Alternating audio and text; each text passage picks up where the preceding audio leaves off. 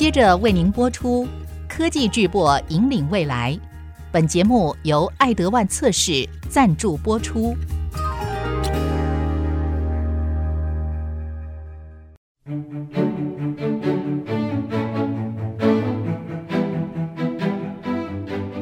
聚焦全球自动化测试设备，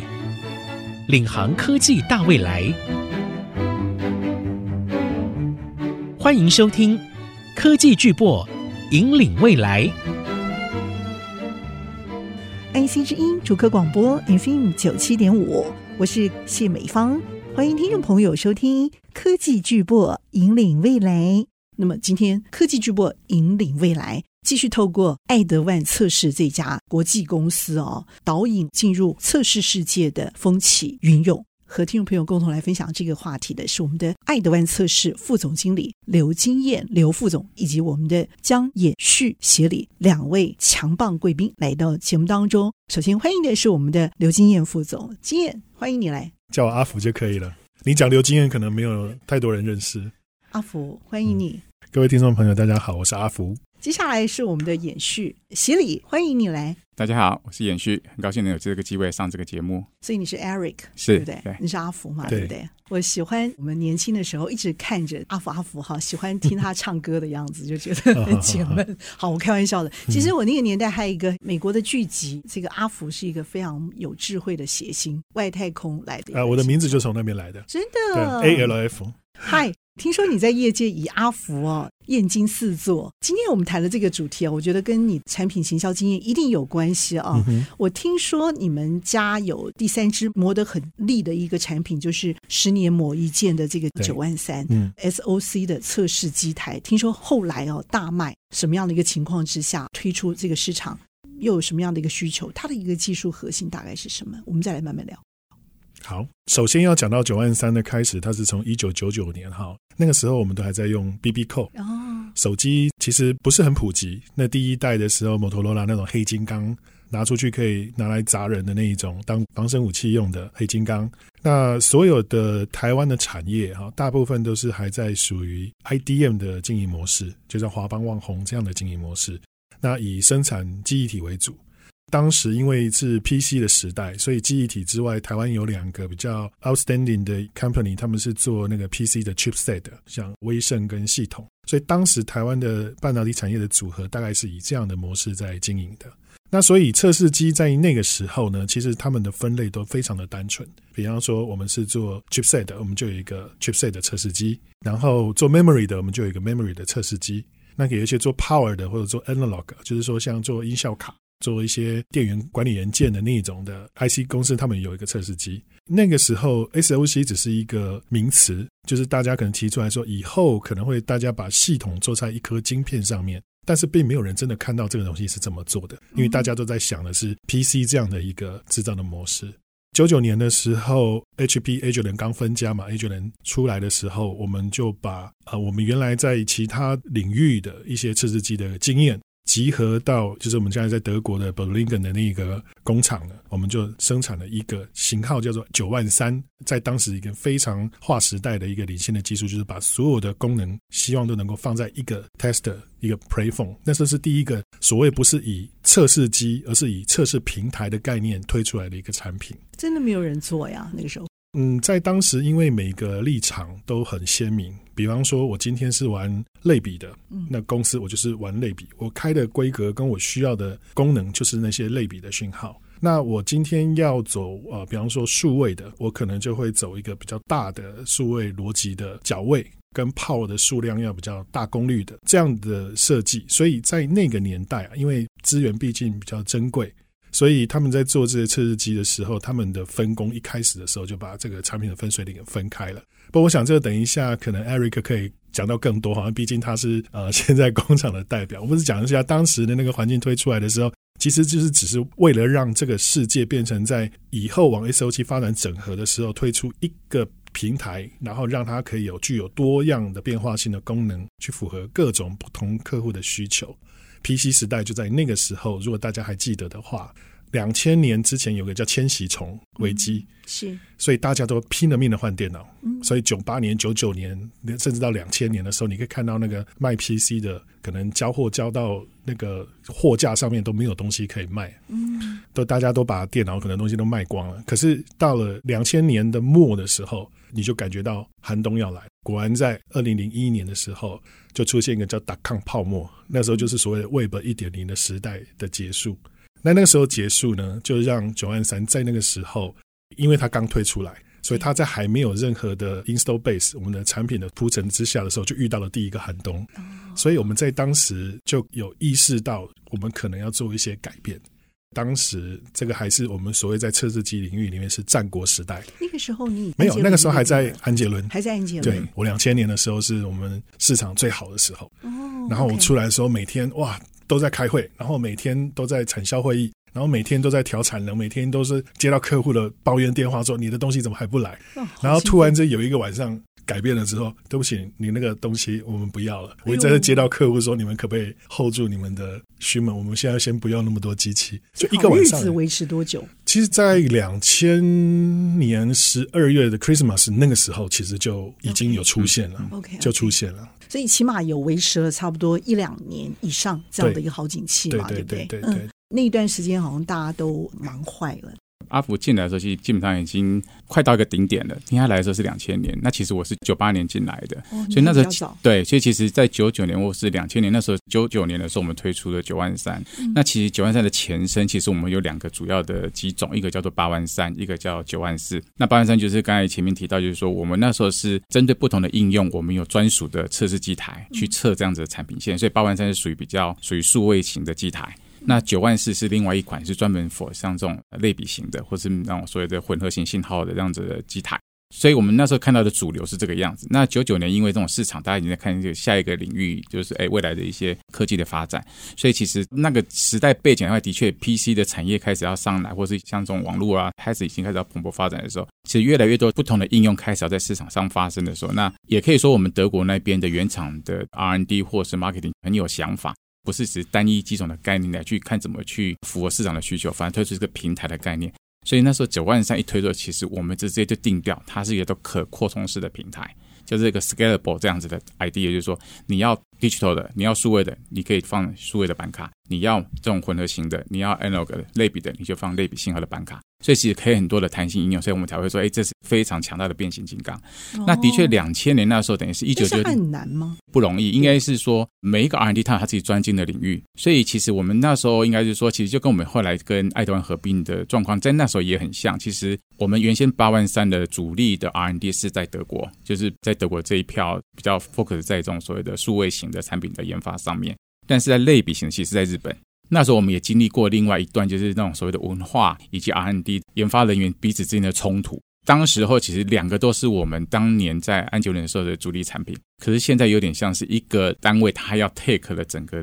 要改变，然后把另外一个吃进来那种感觉，就很像我们后来被并购那种感觉一样。也是德国人他要取得这样子的一个主导地位，然后让日本来跟着他一起发展。所以其实那时候我们已经经历过第一次这种所谓的文化的冲突，怎么样两边的这种 R&D 互相合作。所以其实产品一初期，在九九年推出九万三的时候，在那个当下，我记得我们还是主要还是走在所谓的比较属于数位型的产品。那时候我们叫做大 D 小 A，就是大 digital 小 analog，就是日本那边还没完全 integrate 进来，但是至少在那个时候定调所谓九万三是这种可扩充式、这种 scalable 这样的概念，已经被广泛至少在整个公司内部是被定调这是一个可执行的一个方式。然后来去跟我们竞争对手做一些区隔，这样子。竞争对手他们速度没有你们快吗？他们那时候才说，他们还没有去做这样的思考，因为原因是单一机种其实还是比较特性鲜明，它比较容易卖。那为什么哈？这个可能要讲到当年的生态哈。嗯。因为当年大家知道是 PC 的时代嘛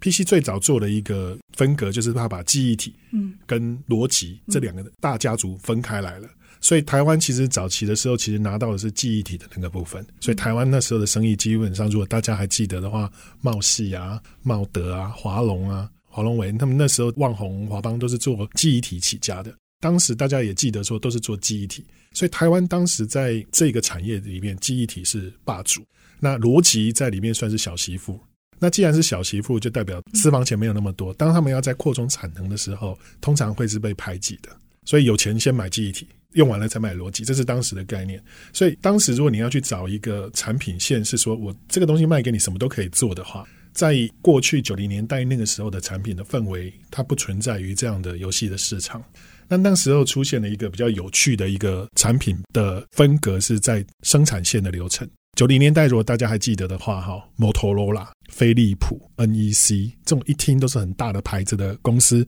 或者是西门子，他们都是一种叫做 IDM 的经营模式。当我的系统跟我的元件跟我的生产制造全部都放在一起的时候，那种生产模式就叫 IDM。就是所谓的整合元件，对，整合元件的，像以前的代表就是像 Motorola 啦，现在今天还有你可以听到的说像 Intel 啊这种还是很大的，但是因为在时空背景的切换的时候，其实大家开始都把无晶圆代工这种东西开始变成显学，在那个时候大家都还是一个 question mark，也就是说无晶圆厂跟委外代工测试这种世界会不会真的成型？其实，在九零年代，其实大家都是抱着一个比较。观望的一个态度的，好，世界还是由 IDM 在主导的。那台湾在那个时候迎来了第一个转型，就是在后 PC 时代的时候，晶圆代工因为第一次，因为我们在这个世界发生了一个泡沫嘛，好，经济开始往下滑的时候，那些 IDM 开始没有办法支付这么大金额的投资的时候，这种晶圆代工的世界就变成他们一个风险控管的一个非常有利的一个发展方向。可是，在九零年代，所有这些在原来测试机领域里面的投资跟重点，大概都是放在这种 IDM 身上，所以反而在我们这个达康泡沫的时候，给了一个空间，让我们在这种 OSET Foundry 这样的 business 里面，oversee 的 assembly and testing 海外委外代工封装测试服务，看到了一个成长的一个机会。所以当时像日月光、西品，当时就是一个这样的一个背景，这样子涨上来的。就是因为这样，经济在一个算是一个巨变的状况下，哈，原先假设我们买是特用机的规格的，他们在这个客户如果一旦失去了他上游的生意的时候，他就不再有办法给他的委外测试或者晶圆代工的工厂持续给他订单，那他买的这些投资基本上就 idle 了嘛，放着养蚊子了。那九万三在那时候证明了一个点，就是说我在透过一些简单的改装之后，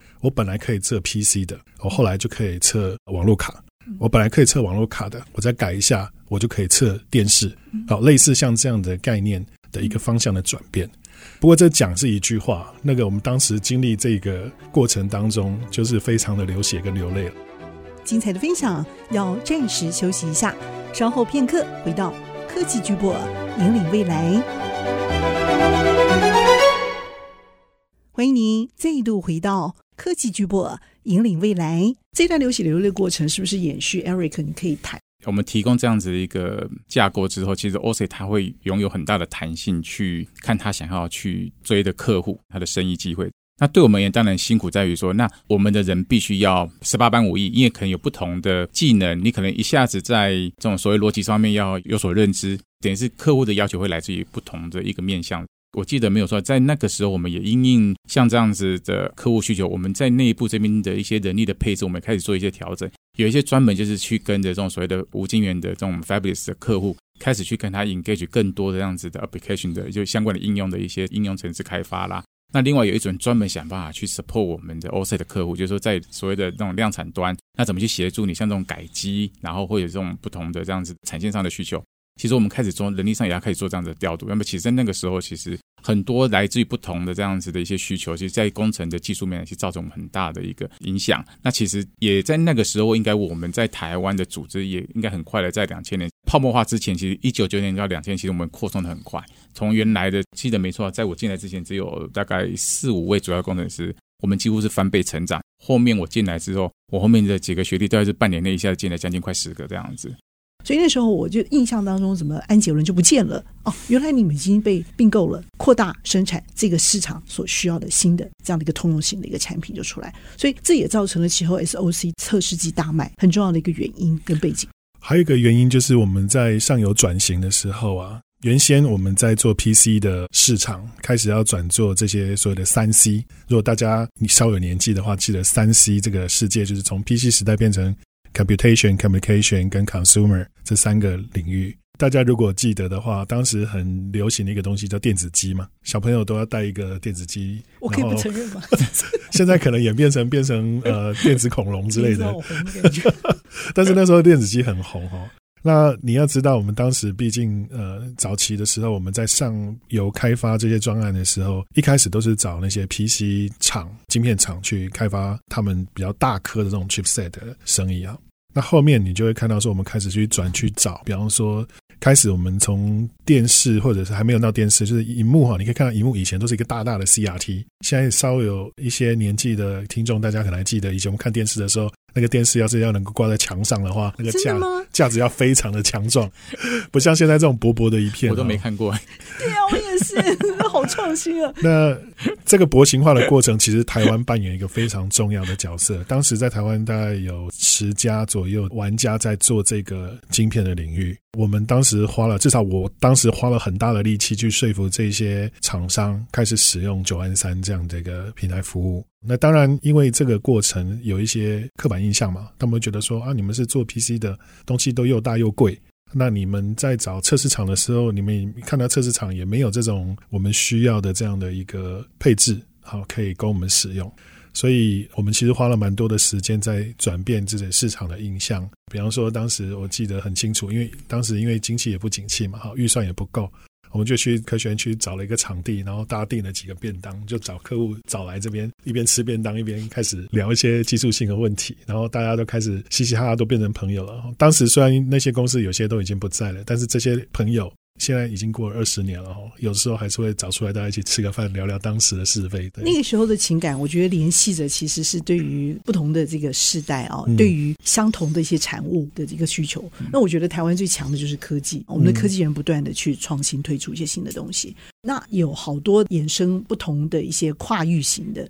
这些产品，嗯、我觉得看谁的速度够快，嗯、就可以去抢下这个市场。设计再好，没有测试，这个东西上不了市。对啊，也没办法验证它好不好。嗯、所以测试反而走在设计之前，就是产品，我们得要看很多年之后，这个市场的需求在哪里。那我觉得，就是以当年我们的状况来讲的话，其实对于整个技术的演进，或是这种所谓在 consumer 或是三 C 端的这样子的一个技术发展。我们有各地不同的一些分公司，那我们也可以去整合我们相关的一些资讯，所以让我们可以看到说，这个在未来我们应该下一个阶段要走到哪里。所以九万三其实在这个点上面，如果从过去我们整个半导体的发展来看，有几个很重要的节点，一个就是像一个 PC 时代，可能那这个大概在一九九八年一直到了大概二零零三零四年的时候，是属于 PC 的时代。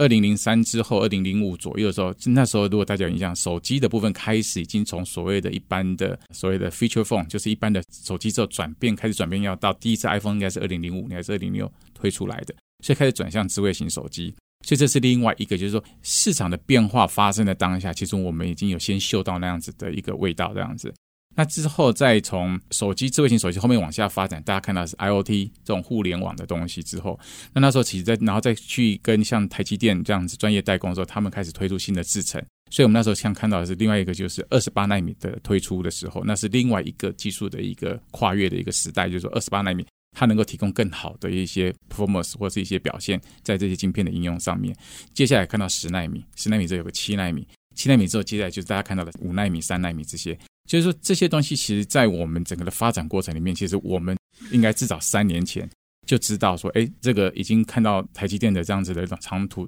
long term 的 roadmap，他们大概什么时候会推出这样的技术？那这个就是 for 什么样子的应用？终端产品在哪里？所以，其实我们会有这样子的一个，就是说，从我们自己的 R&D 端、客工厂端，或者是我们这样子 local 这样子的，跟客户这样这么接近。因为其实我们的最好就是在于我们的整个 operation 的 model，我们跟客户非常的接近。约着客户这样子去吃饭聊天，大家去幻想未来世界长成什么样子。那其实那些都是我们可以获得的资讯。说，哎，我的客户现在在讲什么？那我们的工厂说，哎，你看到不见得是全面的。我这边看到我的客户是什么样子，但是我们应该也有美国的，也有欧洲的，也有日本的。其实这些客户，其实我们把这些资讯汇集起来。其实我们就很容易定调，我下一代我要发展什么样的产品。那这个东西我应该在什么时候推出？在这样子的我们的产品规划上，其实就可以很长期的去看说九万三要怎么去走。那现在回到最早九万三，其实它也不是一开始这么顺利的，因为其实应用面实在太广了。那当然一开始像前面提到的，客户也认为你只是一个数位型的产品，因为是八万三的下一代嘛。其实一开始的确客户认为是这个样子，你只能做 chipset，你只能做 digital 的东西，你应该没有能力做 analog。其实我们也花了我将近应该四五年时间有，让客户接受说没有，它是一个全方位的机种。你可以玩很多东西，所以你是寡占哦。我们竞争对手还蛮强烈的。我这样讲的，九万三出来的时候，我们那时候我记得我也刚出道嘛，哈。那时候我们老板跟我们算一下前面的 competitor 有多少，我们排老五跟老六。当时因为 HP Agilent 那时候算是晚出这个世界的啦，爱德万是那时候的第一名，因为记忆体记忆体的关系嘛，哈。然后再来就泰瑞达是第二名。那再来就还有所谓的 Credence、s h e l l e n b e r g e r 这些都已经可能合起来，到现在已经变成另外一家公司了。哈，那所以当时在这个世界上，您说寡占市场，我们不敢这样讲。我们出我们出去的时候，只能当小媳妇一样。我还记得我那时候第一次去客户那边的时候。客户聊两句，然后甩门就走，说：“对不起，你们的东西太贵，我用不起。”就直接就走了。好 sad。可是我觉得这件事情我一定要问一下，因为刚刚那个 Meryl 非常快速的整理了一份资料，在一九五四年的时候，HP 是这个市场主要的品牌。然后一九九九年的时候，在之前九万三问世了，然后安杰伦这个时候也声名大噪了。一直到二零零六年，辉瑞杰就是我们的 spin off Verage 成立出来。一直到二零一一年，由爱德万测试所并购了。这一路的过程，你们的品牌其实都不见了，但是那个精神跟产品的技术的核心，还有你们人九万三一直都在。对对。这也是让我想到美日德联姻这件事情，在你们身上竟然可以看到这么开花结果的一件事情。这当中的一些存续，我觉得有重要的一些传承在里面。如果你们是辉瑞姐，你们是 HP，你们是其实现在都看不到了这些了，对不对？对。但是却看得到日上爱德万，而且爱德万他真的很少出来讲话，然后一出来讲话，可能就是哦，七十年再讲一次话，所以做这个专题，对，出世提升是七十年。你们自己其实走进这样的一个企业文化的时候，从你们手上的作品、带的团队，还有你们面对的这个市场，我觉得都是一个全新的一个刺激跟挑战。我最后一题其实要问的地方就在这里，你们自己最真实的一个感受啊，这里头你们觉得最大的收获、最大的冲击，还有最大的那个启示会是什么？这一题其实我一开始在加入这个应该说安杰伦这个公司的时候，其实我很讶异它的文化。那当然有人告诉我说，这个东西是 HPV 的传承。那 HPV 它给了一个算是说，你不管做什么样的工作，做什么样的产品，它给你一种 manner，就是一种态度或者是以仪态表现姿势。让你在面对问题跟面对选择的时候，你有一个除了 dollar sign 以外的一个 consideration。那没有经历过这样子的文化的熏陶的人，我觉得很难体会说这个 HPV 是怎么回事。那从 HPV、Agilent、Verogen 到爱德万，我记得两家公司刚合并的时候，就是说其实这个文化的冲击是蛮大的哈，因为他们的人相对都比较内向保守，但人其实本身都是和蔼可亲的啦。只是在工作的时候的态度都比较严谨跟一丝不苟。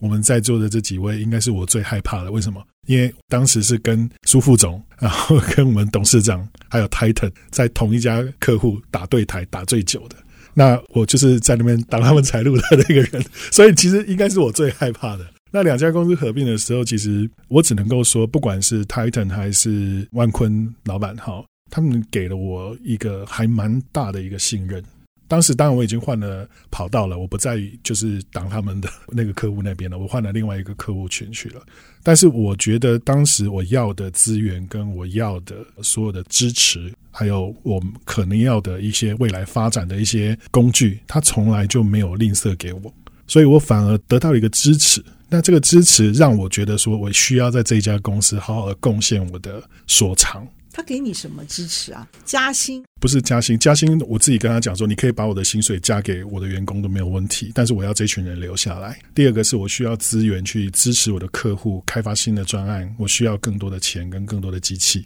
你要的又不是航空母舰，他呃，基本上跟航空母舰可能也差不了多少钱了。真假？我们家的机器随便一台都是百万美金级啊！那你一次要的好几台，那可能我身上背的债，要是哪一天我离职了，我光付我都付不完的。所以，我记得我那个时候，我在 Mirror 的桌上贴了一张我自己画的手绘，因为那个时候爱德万他给了我们每个人写一张你希望公司变成什么样子嘛，哈，我就记得我那张应该还在吧。我希望这一家公司变成所有人都想要 join 的公司。所以我不单单我在我的工作上，我的客户，我就是拉生意的力道，我做 project 的速度上增加。其实我花了很多的时间，甚至高过我在客户那边经营的时间。是我在想办法改变这家公司的环境，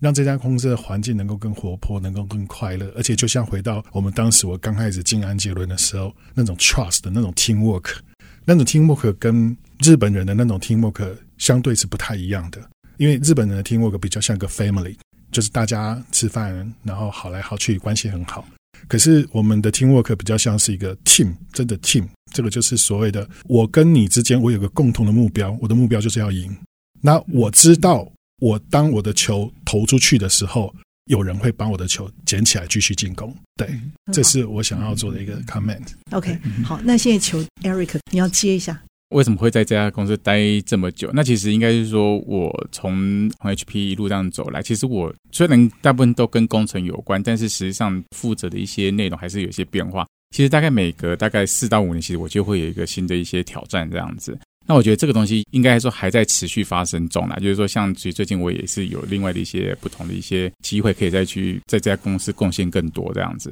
你意思说你被挖角是不是？然后你还是决定留下来啊？也有，但是那时候基本上是工作，呃的性质其实还蛮类似的。但是因为相对来讲，在那个状况下，你会去到一个很陌生的环境，所以那时候我跟我太太研究这样，所以我还是继续留下来。其实那时候我也找了 Titan 聊这件事，Titan 那时候是我的老板，一合并的时候，其实 Titan 就是我老板。他那个时候是 Memory 的事业单位的最高主管嘛，所以我从在 Verge 的时候是带 Memory 的团队的技术团队，所以我立刻就到他的组织下面，因为两边要合并，不可能分两边在运作嘛，所以我们 Memory 就是纯粹到爱德万的这样的组织运作来啊，像原先的 SOC 部分留在原来的九万三的团队是在 Verge 名下这样在运作，所以其实那时候我也跟 Titan 聊聊说，那现在在整个公司未来的一些明显的制度性，像是叫所谓的 Job Rotation。哎，你哪些工作你觉得你想要试试看，你就愿意试，然后其实公司会给你这个机会，或者是说那时候有个状况是，你如果去抱怨另外一个部门怎么样的，其实老板说那你就过去做做看，他就把你调过去了。其实爱德万里面有这样子的一个行为模式，但是在这个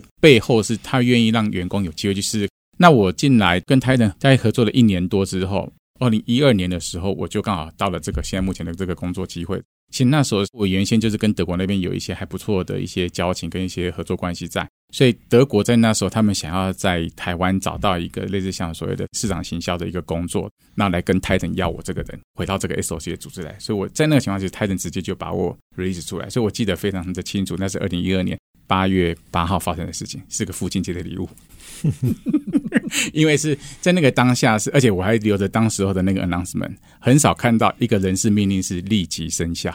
在这样子的两边的合并，然后大家还在磨合的一个阶段，那泰坦老板他也看到德国这边有这样的需求，然后愿意在台湾这边要 offer 一个新的工作，然后因为德国那边跟我的合作也都还蛮久的，所以他们觉得我适任这个工作，所以他们直接跟泰坦老板要了这个人，老板立刻答应，所以我真的留下那一份人事命令。很少看所谓的立即生效，通常都会说，哎，什么时候开始？我那份叫做 immediately，所以非常令人压抑了。研究人变成主管是不是，我还是他从外勤变成幕僚长？对，因为先我是外勤，像是工程团队的老板嘛，那这是负责的是记忆体产品线，然后后来回到九万三的主轴来，又回到九万三的 SOC 来。一九九九到二零零六这段期间，主要都是跟着九万三一起长大的。九万三在二零零六年的时候切进另外一个 memory 的高速记忆体的市场，九万三去做了另外一块市场，叫做 high speed memory，就是高速记忆体市场。那我在那边带的工程团队玩到了二零一二年，二零一一年跟爱德万合并，然后玩到二零一二年。那二零一二年之后，我就又切回到原来正宗的最主要的九万三的大市场是 SOC 这一块，然后回来担任所谓在台湾这边的市场行销的工作。就是我的工作性虽然跟九万三没有完全脱钩，但是因为我的历练等于是在工程背景一些相关的一些不同的领域里面去发展，那也后来也是真的是 Titan 老板这边愿意割舍，他们也坚持说我一定要留在他的团队里面，他愿意在双方互相的合作的基础下，他可以做这样子的安排，尊重员工的意愿嘛，对对不对？对，而且是快速的成型，这在日商的这种管理文化里头是很少见的，很少见，很少见。Rotation 其实对一个公司的改变，然后是非常非常大的。像你们家有一位日本主管，嗯、他是学法律的，嗯、反而变成并购你们买了你们的马兹诺桑的一个关键人物。你们的未来 Rotation 的这个过程当中，逐渐累积变成一个能量，一个公司的一个重要的一个企业文化。嗯、那这个东西也会继续的传下去。我觉得这是很重要的一个资产了。我只是想要 echo 一下那个刚刚 Eric 讲的，就是说，其实大家看到爱德万是一个日商的公司，但是不要被他的日商的血统给骗了。我自己认知现在的爱德万其实是一家国际化的公司，而不是一个日商的公司。所以它的文化的当中，其实日本文化占的比例成分已经相对很低了。我们也不断的在诟病嘛，所以有些美国、意大利的公司也都加入了我们的协同里面。那我现在正在跟意大利这边去沟通，所以接下来我就会发展意大利的这一段的故事。所以我会觉得说，爱德万是一家如果要成长从七十年到百年的这个企业的话，它必须不断的改变。我相信这个就是唯一。不变的东西。其实我觉得你真的是阿福哎，你带来了不断的创新变化的一份祝福。嗯嗯、我觉得这个是很重要的一个日商他所要求的一个国际化的一个基因跟血统，在这里头可以看得出来。嗯、阿福，你也是披着外太空 一身的皮毛，飞船的皮来的，长得像牧羊犬。谢谢两位精彩的分享。我觉得最重要也是帮爱德万讲话，帮你们的 HP，帮你们的安捷伦，帮辉瑞姐讲话。那么一位是我们的爱德万刘金燕副总经理阿福，真的让美方相当的惊艳。谢谢阿福，谢谢，谢谢 Eric，我们的江延旭，我们的协理，谢谢，谢谢大家，谢谢。继续的披挂着你们的国际创新意念，冲向全世界。嗯、科技巨擘引领未来，我是谢美芳，和两位帅哥暖男一起在频道最后跟大家 say goodbye，拜拜，拜拜。本节目由爱德万测试赞助播出。爱德万测试邀您一窥半导体测试世界的风起云涌。